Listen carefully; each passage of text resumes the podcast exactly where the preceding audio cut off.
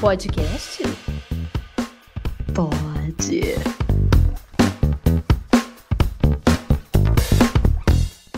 Olá, Neide, Naide, Nayara, Nadine, Najara, Nayane, Nayade. Você já vai gastar todos logo de primeira? Arrasou. Todos.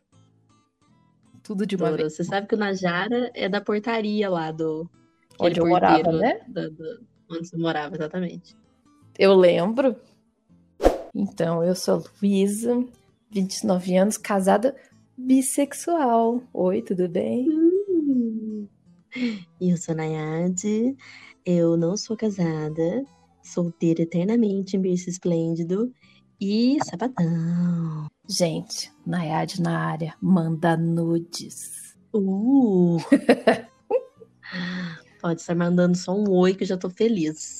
Oi, sumida. Ai, gente, chegamos no, no mês da visibilidade lésbicas e esse é um mês bem importante. Bom, deveria ser onde a gente, todo mundo ali se mostra unida, né? Mas não é muito o que tá acontecendo. Mas tudo bem. Então, são muitas pessoas num meio tão caótico. E nesse meio caótico, a gente resolveu contar a nossa história de como a gente faz parte do mundo LGBTQI+. Pois e é. é isso. Eu, eu sou até. Eu tenho uma opinião dividida até sobre essas coisas assim, tipo, ah, o mês da visibi- visibilidade lésbica. Eu acho que, às vezes, você criar um mês da visibilidade de tudo, assim, você meio que. Tipo, porque existe, sei lá, tipo, setembro amarelo, que é, entendeu? Pra, pra quem tem depressão, rosa. contra o suicídio e tal, enfim, coisas assim. É, eu acho que quando você cria um mês para um monte de coisa, você acaba tirando o foco dos outros que já existiam, sabe? Tipo, nossa, agora existe um mês para tudo, e tal. Mas enfim, ao mesmo tempo eu também entendo que esse tipo de coisa existe pra gente conversar sobre essas coisas, né? Porque fazer o quê se as, pessoas- as coisas ainda precisam ser conversadas, porque não tá tudo normal pra todo mundo. Ou pelo menos aceitável e respeitando, poderia ser o mínimo que poderia ser feito, mas Ai, pois é, pra mim, né, tinha que ser tudo tão natural e não é. Aí que tá. Teoricamente, ninguém tem que passar pelo momento de sair do armário, porque nenhum nenhum hétero passa por esse momento. Ele simplesmente é. Ele pega, ele nasce, é hétero, ele é hétero a vida inteira, ele é criado como hétero desde o começo e pronto. Ele é. Agora não. As outras pessoas, por enquanto, pelo menos, elas têm que passar por esse momento. Tipo, uma criança, ela passa pelo momento de, nossa, parece que eu não sou igual ao que eles estão esperando de mim. Parece que, né, estão me cobrando uma coisa que eu não tô muito afim de fazer, que não parece muito comigo. E aí nisso a pessoa vai descobrindo de tudo. A pessoa pode perceber que é trans, a pessoa pode perceber que é lésbica, que é bi, que é gay. Tem, né? A, a sigla toda, que nem eu sei Todo o que alfabeto. significa tudo, mas enfim. Então, Neide, me conte, inicie, comece a sua história. Como era a sua época? Isso que eu tava falando, é de perceber. É, parece que, que não, que eu não sou isso aí. na minha época em Nárnia, como você mesma disse, trancada no armário. Ai, do começo, bom, gente, pra quem não me conhece, eu sou filha única. E sendo filha única, já não é muito fácil, né? Sendo mulher, você já é moldada de uma maneira na família, na vida de todo mundo. E aí você nem sabe o que que você quer, o que que você é, e você já é uma coisa que você nem, nem sabe. Mas quando eu fui entender que tinha alguma coisa errada, eu acho que eu tava. Acho que a primeira vez que eu tive esse insight, eu não tava na faculdade, eu tava no ensino médio. Errado, entre aspas, né? É verdade. É verdade. Mas eu, quando eu tava, quando eu tive essa noção que eu não estava no, no- confortável comigo mesma, Você não era o Foi numa padrãozinho. não era o padrãozinho, Uhum. graças a Deus. Mas eu tava na escola e eu lembro que eu sabia, eu sabia que a minha amiga era. Eu sempre soube dos meus amigos quando eles eram. Engraçado que eles mesmos não sabiam. E numa conversa com uma amiga, eu falei para ela, eu falei, olha, você é, né? E ela tava querendo desabafar comigo, falando que ela era lésbica. E ela falou assim, cara, como assim você sabia e? Eu falo, não sei, eu já sabia, hum, sempre soube e tal. E a gente virou mais amigas ainda e tal. Hoje a gente é amiga, a gente é amiga até hoje. E, e eu fiquei depois pensando, será que eu sou também? Será que por eu reconhecer outra pessoa, será que é porque eu tive alguma alguma identificação, alguma coisa? E falei, ah, acho que não, acho que é só coisa da minha cabeça. E como eu não saía muito, não era de ficar com muitos meninos nem nada, eu não tinha, vamos dizer, a experiência de, de, de ficar muitas vezes e falar assim, ah, não é isso que eu quero, não. Eu só fui ter isso na época da faculdade onde chegou num ponto, eu saía muito com as minhas amigas, e chegou num ponto onde eu não queria sair mais, porque eu, aquilo estava me incomodando.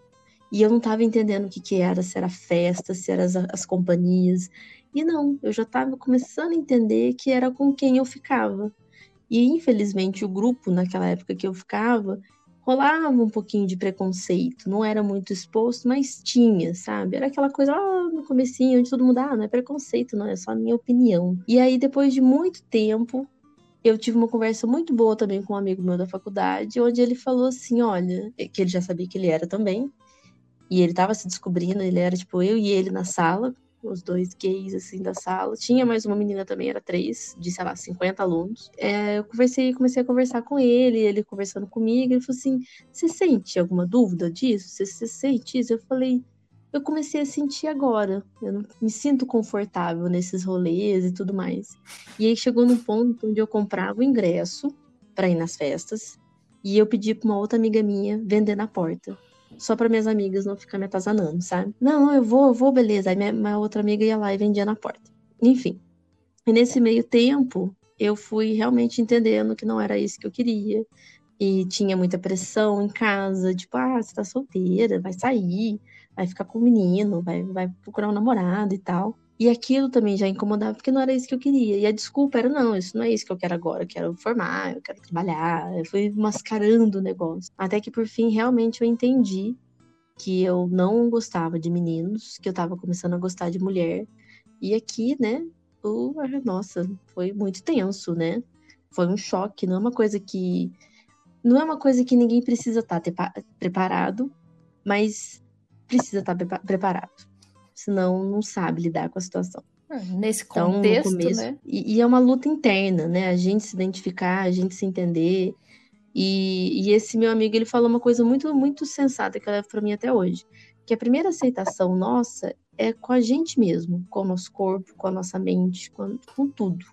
E eu tava nessa briga ainda. Então, como é que eu ia brigar para fora se aqui dentro eu tava brigando comigo mesma? E numa viagem também pra faculdade, foi quando, né, conheci a Bruna, minha irmã praticamente de coração, junto com a Luísa. A gente teve uma conversa muito, muito boa nessa viagem. A gente não tava falando diretamente do mesmo assunto, a gente tava meio que com receio de falar que a gente estava se referindo como duas lésbicas ali, sem é, querendo sair do armário, mas estava tendo dificuldade. Naquela época, a Bruna também já estava namorando, então ela já estava um pouco mais à frente, mas também enfrentando a mesma dificuldade de comunicação com a família que eu tava. E ali também foi um apoio muito bom, assim, muito, muito bom e necessário. E eu nem sabia que eu precisava desse apoio tão grande, porque realmente eu não tinha ninguém. O meu amigo da faculdade, ele tava ali para mim, mas não era ainda o suficiente, porque ele também estava lutando com o dele, vamos dizer assim, a, a, a saída dele do armário. Mas para ele era diferente. Acho que a mãe sempre soube. O pai também, mas é, e ficava naquela tipo, ai, não, não vou reconhecer. E agora na minha família não foi assim. Foi um choque muito, muito grande. Eu vi coisa tipo, preferia que você tivesse grávida do que isso. E assim, eu até não gosto de falar muito de como foi naquela época, porque hoje mudou. Hoje tem uma outra visão. Mas não é que eu não gosto, é como se eu estivesse criticando a minha mãe ou meu pai daquela época, não é isso. É que para real, realmente eu esperava uma reação completamente diferente deles, porque eles aceitavam a minha amiga. Então, se aceita a minha amiga, por que não vai aceitar eu, né? E, e, eu falei isso pra minha mãe na época, e ela falou: não, mas é diferente, você é diferente, você é minha filha, não foi assim que eu planejei sua vida, que não sei o que. Aí que ela se entregou ali também. E não adianta, gente, dependente de, do que você é. Seus pais programam sua vida e eles acham que tem total controle, tem, e se não é você se desvincular, você fica preso.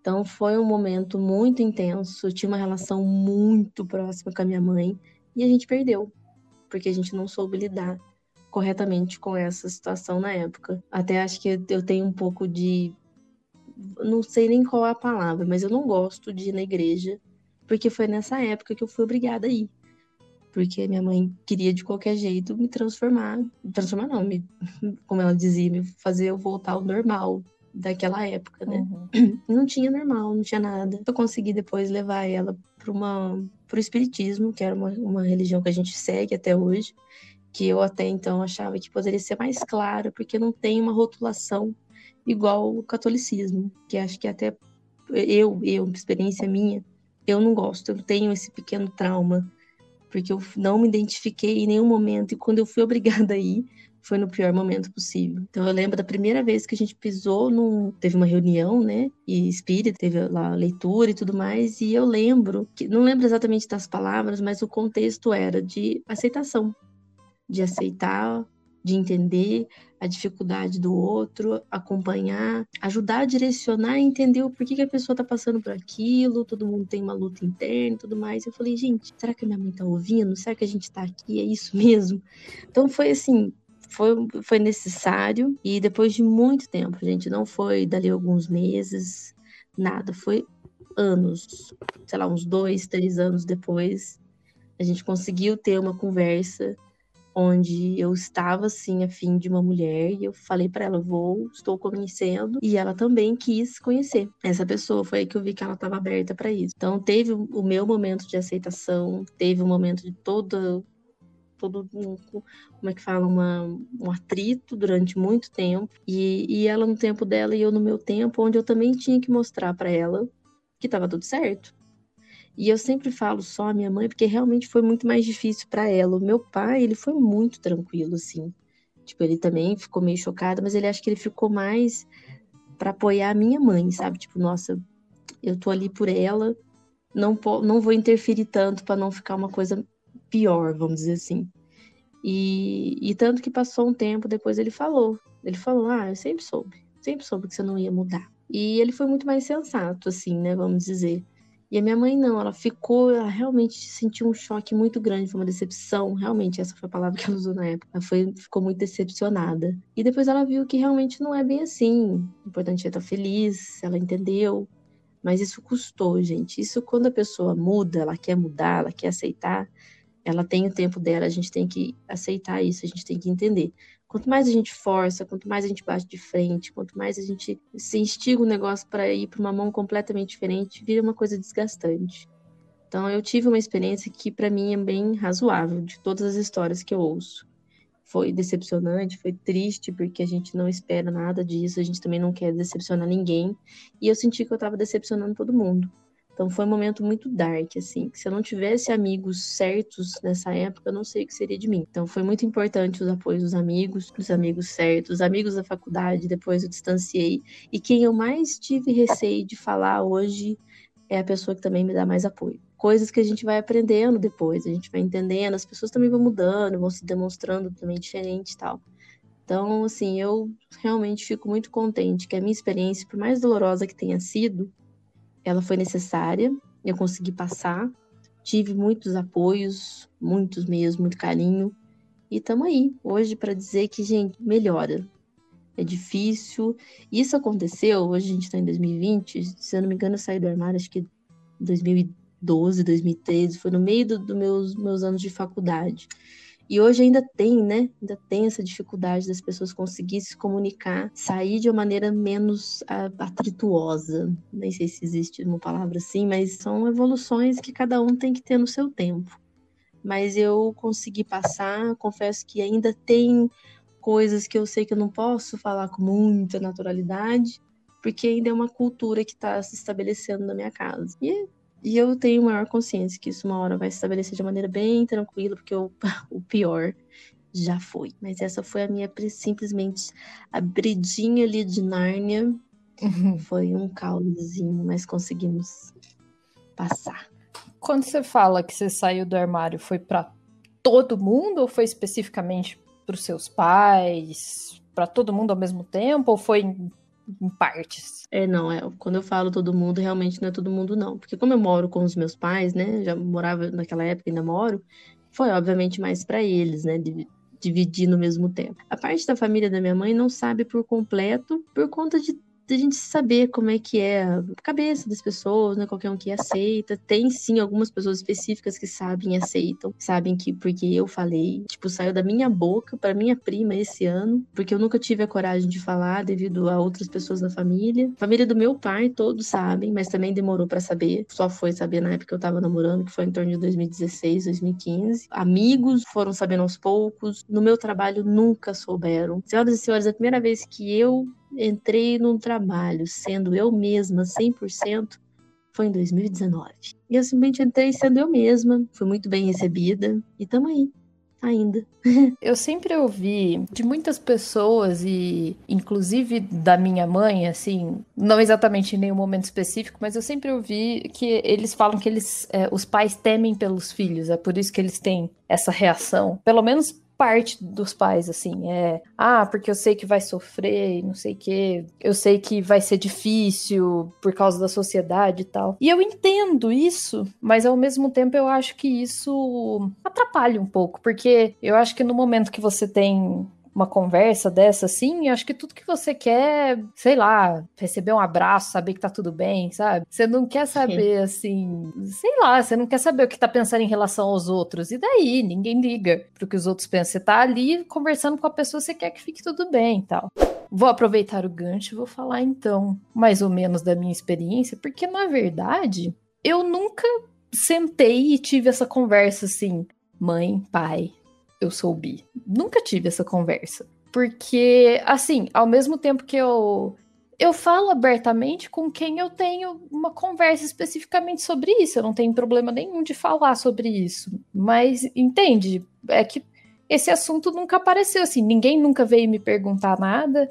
E eu, sobre o meu relacionamento com pessoas, né? Eu, quando eu tenho um relacionamento, começa a ficar mais sério um relacionamento com alguém, é o momento que geralmente eu iria contar para os meus pais, entendeu? Ah, tô ficando com uma pessoa, tô vendo que tá ficando sério, aí eu vou comentar com os meus pais. Ah, então eu tô ficando com essa pessoa, tá ficando sério, talvez a gente namore e tal, enfim. Eu penso em apresentar a pessoa, coisas desse tipo. Então, eu nunca tive nenhum relacionamento sério com nenhuma mulher. Então, eu acho que por isso eu nunca cheguei nesse ponto, entendeu? E também tem o detalhe que eu eu não sou a pegadora, assim, né?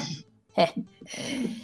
A minha, a minha lista, sim, a minha lista é pequena, sabe? É, eu fiquei com pouca gente na vida, mas porque assim, porque isso tem a ver comigo.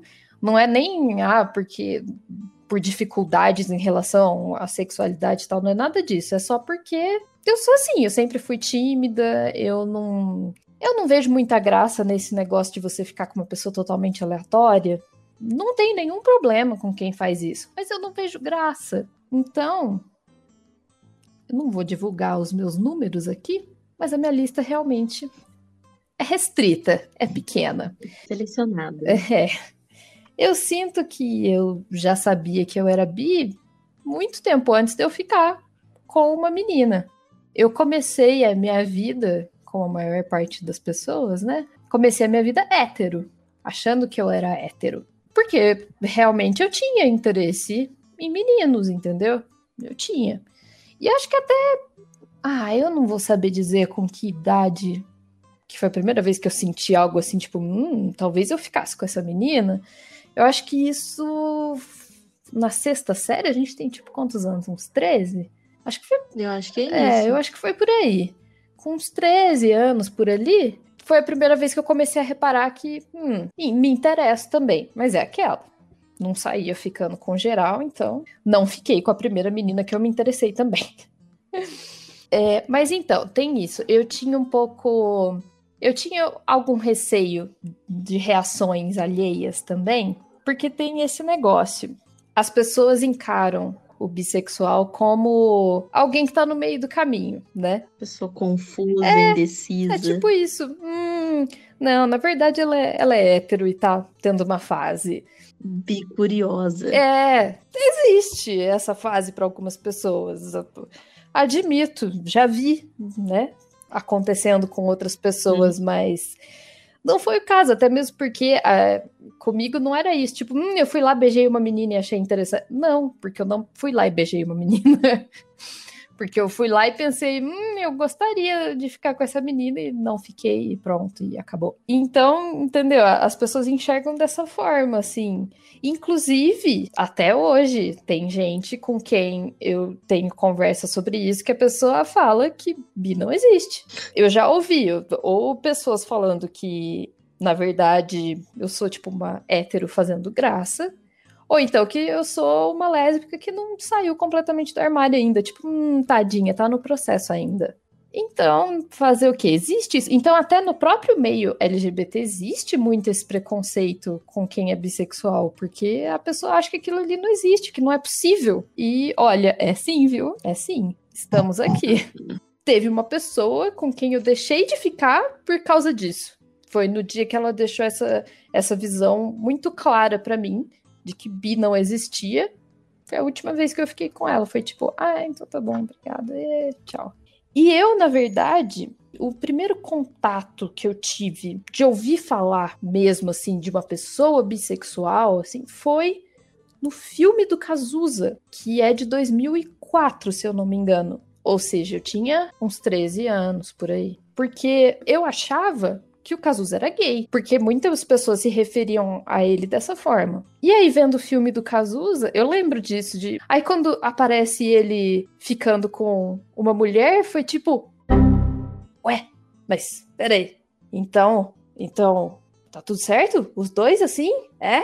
Nossa, entendeu? E aí aquilo meio que abriu uma possibilidade ali para mim. para eu que já tinha Aí que tá, eu acho que a primeira vez que eu me interessei por uma menina, eu achei só que era uma amizade muito forte, entendeu? Eu não. E eu também não achei assim que, tipo, hum, será que eu sou lésbica? Isso não passou pela minha cabeça. Eu não, eu não tive esse momento. Eu acho que eu nunca tive esse momento de achar que eu era lésbica, porque eu acho que eu nunca achei em nenhum momento que eu não gosto de homem. Eu sei que eu gosto de homem. Só que aí eu percebi uhum. que eu gosto de tudo. Também gosto de mulheres. Vem em mim. Aí teve isso, assim, eu lembro que aí foi quando, entendeu? A minha cabeça começou a abrir para essa possibilidade. E eu acho que a primeira vez que eu falei meio que de uma forma oficial, assim, eu sou bissexual, foi em 2012, no intercâmbio que eu fiz. Porque na faculdade que eu cheguei, eles tinham meio que uns clubes assim, que era para ajudar as pessoas, tal, e tinha um clube LGBT e tal. Então, eles davam uma ficha com questionamento de várias coisas, porque assim, aí aquilo podia definir, ah, talvez você pode fazer parte desse clube se você quiser, desse clube e tal, que era meio que para dar um apoio, entendeu? Em relação, por exemplo, tinha uma parte que é tipo das pessoas de intercâmbio. Então, você punha lá que você estava vindo de intercâmbio, então, nossa, a gente tem essa, essa galera aqui que ajuda quem é de fora tal. E aí te perguntava a minha sexualidade nesse papel por causa disso, porque eles tinham esse grupo de apoio LGBT e tal. E na época eu namorava um homem. Só que aí eu olhei aquilo e falei: "Nossa, interessante, nunca tinha me colocado assim dessa forma. Vai, fala aqui, fala para mim agora, o que que você é?" Aí eu coloquei que eu era bissexual, foi a primeira vez. Olha só. É como se eu tivesse me sentido confrontada, entendeu? Foi tipo, não, agora você vai ter que falar. E aí? E aí, e aí foi isso. Então, acho que desde 2012 aí, aquela ali foi a, a porta do armário. Dando aquele. Exato. Eu olhei e falei: olha, Nárnia, tava bom, mas deu meu tempo aqui. Valeu, falou. Pegando esse gancho de, de bi, eu lembro que teve uma época onde, quando me questionavam, né, tipo, minha mãe e tal, perguntava, porque até a maneira, né, né gente, tudo com os, ainda nos conflitos, minha mãe me perguntava, tipo, e aí, você sabe o que, que você é? Porque eu não sabia identificar, eu não sabia como reagir numa pergunta dessa. Então, para poupar o momento, porque já estava desgastante toda a situação, eu comecei a falar que eu era bi. Porque aí, para minha mãe, ela tinha uma pequena esperança de eu voltar a ser como eu era, entre aspas. E eu seguia no, na, também dando a esperança ali, omitindo para ela que tá, pode ser que, que eu volte, mas não é bem isso, não. Ó, eu tô colocando aqui que, que pode ser isso também, sabe? Colocando as duas na mesa ali para ela ver que não é para ela criar uma esperança que realmente era hétero ou não. É, que eu era hétero, não era isso. E é, depois custou muito para eu realmente falar, não, eu sou lésbica. Porque isso é difícil, gente, a gente realmente se entender. E, e você vê, um, um, papel já te questionando já é uma coisa tipo, caralho, quem, quem sou eu? Quem eu sou? O que, que eu me identifico? Então, não é fácil. O que eu, eu, fico com raiva, nossa, eu fico com raiva mesmo, isso me tira do eixo. É as pessoas virarem e falar assim ali, tá vendo? Ele é gay. Ah, ali, ó, igual com você. Ela é lésbica, ela só não sai do armário ainda. Ela não sabe, mas eu sei. Cara, você não sabe porra nenhuma. Você pode ser gay e você não sabe como é que é. Porque é o que eu falei e volto a repetir. A aceitação mais difícil é a gente se aceitar e só a gente que tá aqui sabe como é. Cara, a pessoa pode ser mais aflorada do universo, a menina pode ser a mais machuda do universo, ela ama homem, se o cara ama mulher e tá tudo certo. É. Sabe? Para de rotular o que você vê, entendeu? Então, e não precisa, sabe? Por que, que a gente tem que tão. É, tem gente que tem tanto anseio de rotular as coisas, sabe? E as pessoas que não sentem atração nenhuma. É. Como é que você vai rotular? E as pessoas que sentem, então, atração pelos dois, quando a pessoa consegue se identificar pelas duas maneiras, ela ainda é julgada, porque, ah, não, ela tem que escolher. Gente, não tem que ser, só escolhe respeitar, pelo amor de Deus, que todo mundo segue bem, tá tudo certo. Então, é, é muito, muito delicado, mas é delicado porque as pessoas não sabem respeitar. É, é foda, é foda. E eu, eu sei de muita gente, assim, parece que várias pessoas, nesse processo da autoaceitação, de se entender, as pessoas passam pelo momento de achar que é bi, entendeu? E isso, sei de muitas histórias, assim. É, a pessoa acha que é bi, porque ela começa a ver que tem um interesse, assim, vê, nossa, então acho que eu sou bi. E aí, de repente, é tipo, né, não, na verdade, não. Uhum. Então, tudo bem, até esse as pessoas acharem uma pessoa bissexual pode estar nesse processo, até ok, porque acontece com várias pessoas. Mas daí, para falar que bissexual não existe. E, e é engraçado que para é, mim, para mim sempre fez sentido. Eu achava que todo mundo deveria ser bissexual, gente. Faz tanto sentido. Você gosta de qualquer pessoa. Você olha a pessoa e fala, nossa, que pessoa da hora lá, eu gosto dela, quero ficar com ela. Então, não sei. Para mim é engraçado. Sempre fez muito sentido isso. E eu imaginava que quase toda pessoa poderia ser bi na minha cabeça, porque, porque é isso, mas sei que não é bem assim também. Eu acho que tem que ser uma. Acho que tem que ter uma evolução muito maior, sabe? Eu não me vejo mais como. Mais, como se eu me visse isso antes. Eu não me vejo como uma pessoa bi, sabe? Mulher é muito bom, gente. sabe? Eu não consigo não, é... aceitar. É lógico. Entendeu? Eu entendo. Você já experimentei? Já, já experimentei, já fui apaixonada, já fui aquela bobinha adolescente. Quem não foi, sabe? Até você comentando aí de quando você era mais nova, é, eu tava lembrando que quando eu era mais nova, tipo, no ensino fundamental, essas coisas, eu tinha uma turma e a gente jogava RPG. Role playing game. Não vem achando que é RPG de pilates, não, de postura, gente. É jogar joguinho mesmo. E era muito legal, muito legal. A gente criando personagem, todas as configurações, era muito legal. E eu lembro, e eu não sei porquê, mas toda vez, todos os meus personagens eram homens. E aí, minhas amigas achavam isso meio estranho, mas a gente, sabe, ali que era legal também. Ninguém se julgava. Todo mundo só, tipo, ai, como assim? Mas tudo bem, foda-se, é personagem. Não sei, meu personagem como homem ali me, me criou uma liberdade onde eu não tava entendendo o que que era naquela época. E eu acho que eu só fui entender real o que que era, mas não para me identificar, mas entender que havia além, foi assistindo filme e, e oh, ah, não, mentira, foi assistindo o clipe do da, daquelas duas, Tatu, né? Ah, é, como famoso. She Said. Primeira vez que eu vi, eu falei, senhoras e senhores, o que que tá acontecendo que eu não tô entendendo? E aí foi aquele auê, todo mundo falando, E aí surgiu, são duas lésbicas, que não sei o que. Eu falei, lésbicas, que esquisito, né? Sendo uma coisa diferente e tal. E, e aí o que, que destrói a cabeça da criança? É a maneira que a mídia divulgava, né? Aquilo era um absurdo, né? Mas eu lembro que a primeira vez que eu tive esse choque. E aí agora eu vou, vou passar a palavra para Luísa enquanto eu lembro qual foi a primeira vez que eu fiquei com uma menina, porque eu lembro da primeira, da última vez que eu fiquei com um homem, eu vi que tinha alguma coisa errada. E eu não estava entendendo o que, que era esse errado. Eu vou depois retomar essa história. e a primeira vez que eu fiquei com uma menina, então, que teoricamente é o que para as pessoas, então, ah, agora sim, você é bissexual, porque antes você não podia falar que você era, não ficou com menina, como é que você sabe, né? Tinha isso, juro que tinha. Sim. Foi em 2016. E é isso que eu falei, entendeu? Tipo, as pessoas acham. Eu sabia, né? Eu sentia que eu era, independente de ter ficado com uma mulher. Uhum. É, assim como pode acontecer de uma mulher que fica com homens ficar com uma menina, pode até ter sido legal, mas ela falou assim: não, foi só uma experiência, beleza, acabou, eu sou hétero mesmo. Porque, ué, não quer dizer nada. Então, sabe, eu realmente eu sentia, eu sabia que eu era.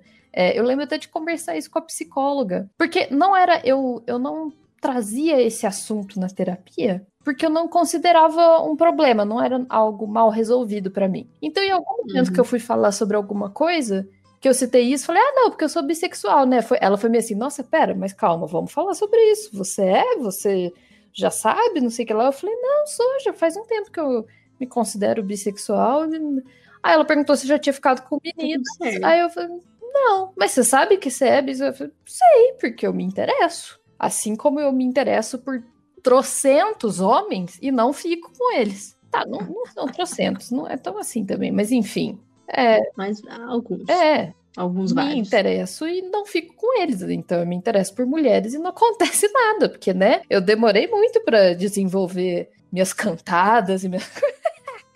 Até parece. Não, eu sou direta, isso eu sou, devo dizer, eu sou direta. Eu não gosto de. Nossa, como eu queria aprender a ser direta assim com você. eu, eu não gosto de enrolação, não. Só que até eu conseguir ah. ser direta, tem toda uma timidez no meio do caminho que eu preciso passar por cima. É, é um processo. Geralmente eu fico afim é. de uma pessoa meses. ah, aliás, um negócio que eu lembrei que eu já ouvi também é hum. eu comentando alguma coisa sobre ser bissexual com um amigo e ele fala assim: Ah, não, mas agora que você casou, não é mais, né? Eu falei, tipo, oi? Não, pera, para tudo. Que? Como assim? Porque eu, eu casei com um homem, aí agora eu sou hétero, credo, Zeus me. É, você rasgou sua carteirinha. Zeus me livre ser hétero. Não, gente, tô zoando, não tem nada contra, tem até amigos que são. Mas não sou, não, viu? Mentira dessa. É, olha pra você ver, o mundo que a gente chega onde ninguém quer falar que é hétero. Ai, quem dera. Tá muito cancelado. Eu que preferia que hétero virasse xingamento. A galera até hoje ainda usa, ai, viadinho como xingamento. Tem dó. Uhum. Viado é elogio, meu filho. Chama alguém de lésbica. Ai, nossa, sapatão. É, obrigada, eu sou mesmo. E dirijo muito bem, by the way. Sou mesmo, calço 35, mas mesmo assim. Eu toda. Nossa, sapatão. Uhum, minha botina da obra é 34, porque não acharam 35 para mim. Não depende do tamanho do pé, tá? Tamanho não é documento. Uhum. Suas habilidades aqui. A gente fala aqui do alto do nosso metro e meio. É, é a nossa perspectiva. Quem quiser julgar, agacha e fala. Você desce aqui na minha altura para falar comigo, tá? Mas eu tô aqui pensando enquanto você fala, eu tô tentando lembrar, meu Deus, eu acho que eu tenho. Eu acho que teve um momento da minha vida que eu, eu devo ter apagado ou por vergonha ou por muito estresse, mas eu não tô conseguindo lembrar. A primeira vez? Quando e, e quem foi que eu fiquei. Sério? Primeira vez que eu fiquei com o menino. Nossa, mas então o seu número é muito maior que o meu. Pegadora. Não, não é nem por ser maior. Tô, pensando, tô aqui pensando se foi uma coisa meio decepcionante. Porque se for o que eu tô pensando, foi um beijo, beijo. Foi um, um selinho ali, enganoso. Ah, desespero. Mas é, é um começo, vai. Um selinho assim para quem tá se. Então eu acho que foi, ou foi 2012 ou foi 2013. E aí as minhas linhas do tempo de história não bate, porque eu acho que foi num momento, não sei, deixa eu pesquisar, porque foi num evento específico Vamos ver. Tá. A few moments later. É isso mesmo, foi em 2012. É, mas não quer dizer. Você tá falando que não, não bate, mas não precisa necessariamente é, não, bater. Porque... Assim, porque o momento Sim, que, que, você sai do armário não é necessariamente a primeira vez que você beijou uma pessoa, né? É muito diferente uma uhum. coisa da outra. É. Foi, foi, acho que foi a primeira vez que eu fiquei mesmo, assim, com, com uma menina. E só que a gente era muito amiga. Então, assim. Deu essa confusão. Que, né, ficou meio. É, mas, mas ela também de boa e tal. Aí a gente falou assim: ah, melhor não. e aí depois eu segui minha vida, ficando com pessoas aleatórias, ou ficando afim de pessoas que nunca iam ficar comigo, né? Normal. Mas foi assim mesmo, foi em 2012, a primeira vez que eu tive esse contato, e foi aí que eu vi, que eu entendi o porquê que eu não tava querendo mais ir em baladinha hétero, porque não tinha mulheres que pudessem ficar comigo. Que só ia ter padrãozinho que não ia ficar. Né? Ou até tinha, mas, mas tava lá em Nárnia também, né? É muito triste esse negócio. Eu realmente espero que a geração assim dos meus sobrinhos, essa nova geração, não sei se vão pegar isso. Acho que talvez não, porque eu já sinto eles são tratados nesse padrãozinho, assim, tipo, na festa junina, dança um homem com uma mulher, não sei o que, entendeu? Eles já estão sendo moldados dessa forma, então eu acho que a minha esperança, assim, da geração deles já, já não existe. Mas a esperança que eu falo é de não ter esse momento de sair do armário. Da pessoa simplesmente perceber na hora que ela gosta de alguém, ela fala: Nossa, tá vendo? Eu gosto de mulher. E, e pronto. Ela não precisa ter esse momento de sair do armário porque aquilo é natural desde sempre, entendeu? A pessoa sente aquilo como sendo natural. Porque o problema é justamente isso. Por que, que a gente tem esse conflito interno, por que a gente precisa se aceitar, porque a gente é criado. É, e não é assim, não é maldade dos nossos pais nem nada, é tudo, a sociedade inteira. A gente é criado de uma forma que espera que a gente seja hétero. Então, sabe, já tá esperando tudo. Todo mundo supõe que você vai casar, vai ter filho, sabe? Aquelas coisas todas. A gente é criado em vários padrõezinhos, e um deles é esse: você vai ser hétero. É porque é assim que você vai se reproduzir, enfim, aquelas coisas de sempre. Mas então eu ainda tenho esperança que logo chega uma geração que não vai precisar passar por isso. Não vai ter o momento de sair do armário, porque essa geração já nasce fora do armário. Já nasce Glória. sem preocupar com nada disso, entendeu? Eu tenho vontade, às vezes, até. Eu não faço isso porque eu tenho medo de irritar as pessoas em volta. Mas eu tenho vontade. Assim como as pessoas chegam assim, sei lá, para os meus sobrinhos, pessoas da família mesmo chegam e falam assim: mas e aí, você tem alguma namoradinha na sala? Você já gosta de alguém? Eu tenho vontade de perguntar: você tem algum namoradinho na sala? Você gosta de algum menino? Uhum. Por que ué? Por que não? Por que, que ninguém pergunta isso? Eu, eu. Né? Eu quero que ele saiba. Uhum. E assim, falar, ah, não, mas ele sabe que é natural, porque ele realmente ele tem contato com, com pessoas do LGBTQ todo. Mas é isso que eu tô falando. Apesar dele ter contato e não ter problema nenhum e aceitar bem, não quer dizer que automaticamente ele não tá sentindo essa, essa cobrança de que ele deve ser hétero, entendeu? Porque tem, existe, tá lá. Ela está lá. É simples assim. Na festa junina que você põe um menininho para dançar com a menininha, aquilo já é uma expectativa que você cria na cabeça da criança. Você tá já. normalizando alguma coisa ali padronizando. É, é, mas é isso mesmo. E por que será que tem essa necessidade de. de... Sendo que hoje em dia está sendo tão visível quanto é diversificado os relacionamentos, né? Para que manter uma ideia lá atrás, sabe? Ai, mas é porque tem gente que vai se sentir ofendido, que meu anjo. A gente do mundo LGBTQI, nos sentimos ofendidos todo dia e a gente não tá aí. Engana, a gente tá preocupando com outras coisas. Mas tá bom, já que faz tanta questão colocar um casalzinho aí como dancinha de quadrilha na escola local, beleza, a gente vai ali preocupar com outras coisas mais importantes. Mas pequenas atitudes fazem diferença, sabe? Como pequenas propagandas inserindo é, sem jogar na, na, cara também, porque tem umas coisas que é muito, muito extrema, né? Tipo, ah, vamos fazer uma propaganda para ir contra a família tradicional brasileira. Claro, tem coisa que é necessária e eu super apoio. Mas o, quando faz aquelas propagandas que são sutil, sabe? Onde todo mundo tá lá, tipo, nossa, olha que lindo e tal. Aí a gente fala, uhum, mas você viu ali, ó? Você viu que tem uma coisinha ali? Acho que você não pegou, mas vê de novo. Sabe, a pessoa tem esse choque de tipo, ela viu o negócio e ficou tão normal que não incomodou. Então, assim, é possível, é possível a gente seguir sem ter esse atrito de ideias, né? Mas enfim, a humanidade precisa caminhar mais um pouquinho porque tá difícil. Mas essas coisas de escola, pegando o gancho que você comentou dos teus sobrinhos, eu vejo isso também pelo meu primo, que é mais novo, né? Realmente é muito comum, e, ainda mais no, no, ambiente onde é aquela escola particular, que tem todo a estrutura de padrões, vamos dizer, já estabelecidos desde os primórdios, é, é nítido ver o quanto ele, quando ele quer pôr uma, uma, opinião um pouco diferente, ele já sente que ele tem que ficar quieto. E é ruim uma criança ser assim. Poxa, a criança ela é tão inocente. E o bonito da criança é ela ser inocente. Ela pôr a inocência dela para fora, sem ser julgada. Putz, a gente tá aí com 20 e tantos anos nas costas, a gente já tem o peso de ser julgado. Uma criança que não tem nem 10, já sentir isso é foda. Sabe? Então, eu, eu vejo essas situações e eu penso muito em como vai ser com o meu filho né? Futuro aí, quem sabe. Mas eu, sabe, se, se, se, tiver uma, uma opinião divergente, vamos, vamos supor que meu filho, a minha filha, tem alguma opinião que eu não sabe, não saberia lidar igual foi com meus pais. Para que eu não julgaria, sabe? Eu gostaria de entender, gostaria de apoiar, mas por quê? Porque o, o que passou para mim foi uma coisa completamente diferente e não é uma coisa que eu quero repetir. Mas infelizmente hoje em dia não tem pais que são assim, né?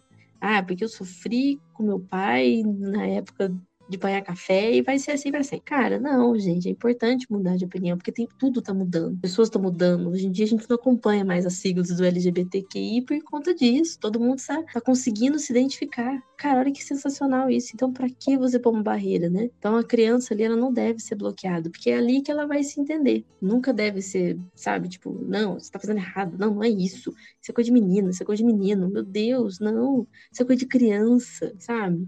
Para quê? Então, eu espero muito, muito que isso melhore também, para não ter mais essas gerações baqueadas com, essas, com esses rótulos.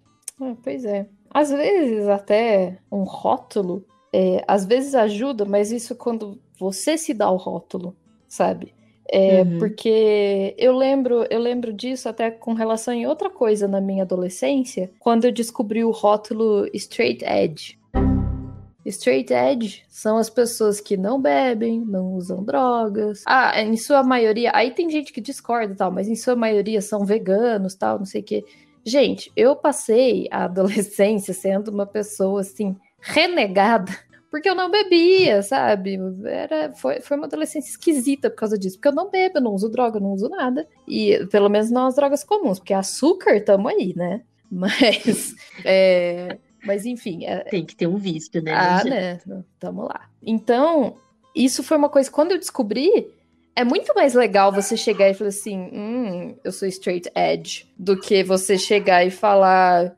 Ah, não, é que eu sou, eu sou careta, eu não bebo, eu não fumo. Nossa, mas você já experimentou? Ah, ah. Ai, meu Deus. Ah, então, então, sabe, me deixa. Então, então eu acho assim, assim como descobrir que existia bissexual, sabe, para mim, descobrir esse rótulo me fez descobrir que isso existia, era uma coisa que não parecia uma possibilidade, entendeu? Por isso que eu falo que quando você se dá o rótulo, parece que você se ajuda, tipo, você uhum. acha um negócio e fala: "Uau, existe isso aqui, eu posso fazer parte disso".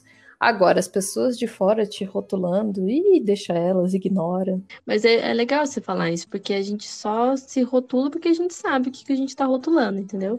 Você é o seu potinho ali, você põe a sua etiqueta, acabou. É assim. E você pode arrancar ela e pôr. Exato. Outra, você, quer, você quer trocar a etiqueta, você troca, você pode, você tem esse troca, direito. Porque você pode é aprender coisas e tudo mais, você tem todo o direito de mudar. Uhum. Sim, eu já troquei minha etiqueta. A minha etiqueta de nascença veio sim lá, hétero. Depois eu decidi colocar sapatão tão e achei ótimo. Eu acho que a minha etiqueta tava, tava bi, mas alguém tinha colado uma hétero por cima, sabe? Aí um dia eu achei a pontinha dela e puxei. Promoção. Sabe quando você coloca promoção, assim, sim, por cima do valor? Exatamente. Legal a gente ter esse papo, assim. As pessoas que se sentem mal, não sabem como conversar numa situação dessa, vem com a gente, pode vir conversar com a gente. A gente não é psicóloga, a gente tem as nossas experiências, as nossas bagagens. E, e nossa, eu acho que é muito legal levantar esses assuntos no momento onde hoje, por mais que todo mundo fala, ah, não, hoje é mais tranquilo. Cara, não, não, não é tão tranquilo assim, não. Nunca, nunca foi e agora poderia ser, mas ainda não é. Mas será. Eu ainda tenho esperança que muita coisa pode melhorar sim. Eu concordo super. Eu queria muito que não tivesse, igual, igual você falou, de não ter esse momento, estou, oi, estou saindo do armário, tá? Hum? Não, simplesmente, ah, hoje eu tô de boa, hoje eu, sei lá, quero caras. Ah, não, amanhã, amanhã acho que eu vou mulheres. Porque a pessoa sente, gente, a gente sente, deixa a gente sentir. É, e assim, como a gente ainda tem que passar por esse processo de sair do armário, gente, saiam do armário tudo bem, em seu momento, assim, que ninguém te force a isso, mas saiam, é bom, faz bem. Você pode achar que não tá te incomodando, mas incomoda, sabe? Lá no fundo, você ficar com um negócio que você não consegue conversar abertamente, você não consegue falar, aquilo lá no fundinho te incomoda. Você pode achar que não, mas olha, lá no fundinho tá um apertadinho assim, que você se se freia para falar algumas coisas, sabe?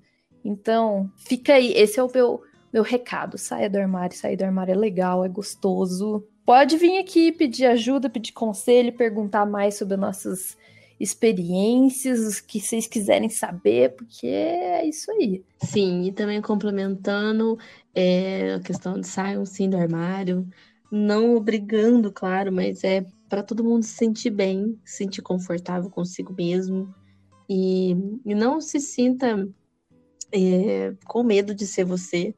Muitas pessoas vão julgar, até quando você passa a ser uma pessoa que você não é para agradar alguém, a pessoa ainda vai te julgar do mesmo jeito. Então é melhor ser você mesmo, que você sabe lidar com essa situação. E vai ter pessoas que vão te aceitar assim, porque é isso, gente. Todo mundo é diferente, todo mundo tem as suas coisas diferentes, todo mundo se encaixa no fim. E é isso que, que importa. Então sejam bem com, com si e vamos ser todos bens com todos né? Vamos. Diversidade é isso. Recebendo todo mundo de braços abertos. Então é isso. Yes. Um abraço no ouvido. Um beijo na orelha, não, mas um beijo na testa. Depois, quando isso tudo passar.